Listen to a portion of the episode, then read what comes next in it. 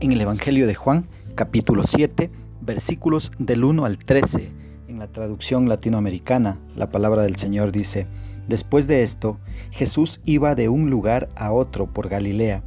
No quería estar en Judea porque los judíos deseaban matarle.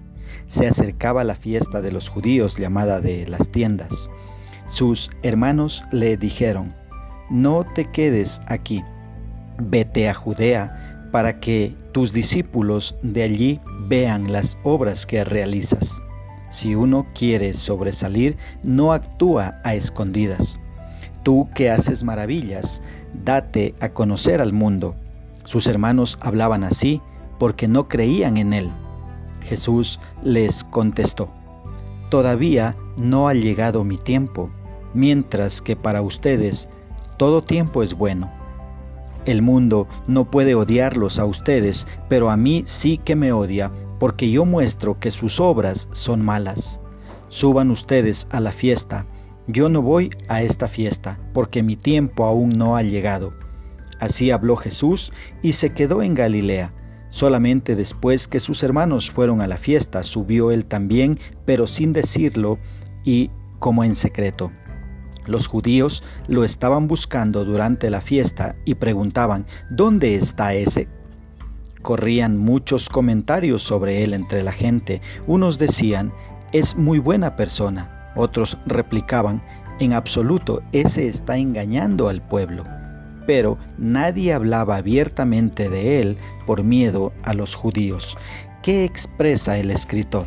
Mira ahí eh, los versículos del 1 al 5. Juan comienza este capítulo explicando eh, que Jesús no podía andar seguro, que él no podía andar abiertamente en Judá ya que Judá era la fortaleza de las autoridades judías y ellos procuraban matarle.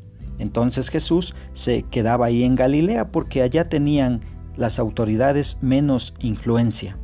Desafortunadamente, vemos que tener a Jesús en su área de origen, o sea, en Galilea, no agradó a sus hermanos. Ellos no creían en las afirmaciones de Jesús y por lo tanto para ellos era una vergüenza que Jesús estuviera con ellos. Y por eso es que sus hermanos le dijeron que se fuera a Judea, para que sus discípulos vean lo que hace. Y trataron de convencerle diciendo que el que quiere sobresalir no actúa a escondidas y que debe darse a conocer al mundo pero en verdad el versículo 5 explica las intenciones de los hermanos. Cuando tú miras el versículo 5, ahí dice que sus hermanos hablaban así porque no creían en él, no creían en su propio hermano. Y aquí la palabra hermano no se está refiriendo a hermanos en la fe, sino hermano de sangre. ¿sí? Porque los hermanos en la fe eran los discípulos, los que creían. Si fueran hermanos en la fe, ellos creerían en él. Y acá dice sus hermanos hablaban así porque no creían en él. ¿sí? Ellos entonces sabían que a Jesús lo estaban persiguiendo para matarle. Dice que se acercaba la fiesta de los tabernáculos. Esta es la fiesta de las tiendas que habla acá. Entonces, a esta fiesta acudía mucha gente pero las autoridades buscaban apresarlo para matarle y Jesús dijo, aún no ha llegado mi tiempo, es por eso que no voy a subir a esa fiesta. ¿Sí? Entonces como los hermanos sabían que lo estaban persiguiendo y no querían problemas cerca de ellos, entonces le eh, trataban de convencer que vaya hasta Judea. ¿Sí? Eh, tú puedes ver eh, los nombres de sus hermanos ahí en Mateo 13:55. Ahí puedes ver la lista de los nombres de los hermanos. Ellos recién cuando Cristo resucitó llegaron a creer en Jesús, que Jesús es Dios. Y vemos ahí Jacobo, él es Santiago, el mismo que escribió la carta de Santiago. Otro de sus hermanos es Judas, que por cierto no es Judas el Iscariote que lo traicionó, sino Judas, el hermano de Jesús, el que escribió la carta de Judas que está muy cerca del Apocalipsis. Vemos entonces, ellos fueron hermanos de Jesús, solo por parte de madre, ya que José no fue el padre de Jesús. Esto ya lo sabemos, está claro en los evangelios. Cuando miras el versículo 6, Jesús les dice que su tiempo aún no ha llegado, y es por eso que él no va a subir todavía a esta fiesta. Y les hablaba de que todavía no era el tiempo de morir en la cruz. Es eso lo que él estaba diciendo en otras palabras. Esto más bien ocurriría luego de seis meses eh, más tarde. ¿sí? Ves el versículo 7 y ahí dice que el mundo no puede aborrecer a los hermanos de Jesús porque ellos vivían acoplados al mundo y no marcaban la diferencia, porque pertenecían al mundo y el mundo ama lo suyo.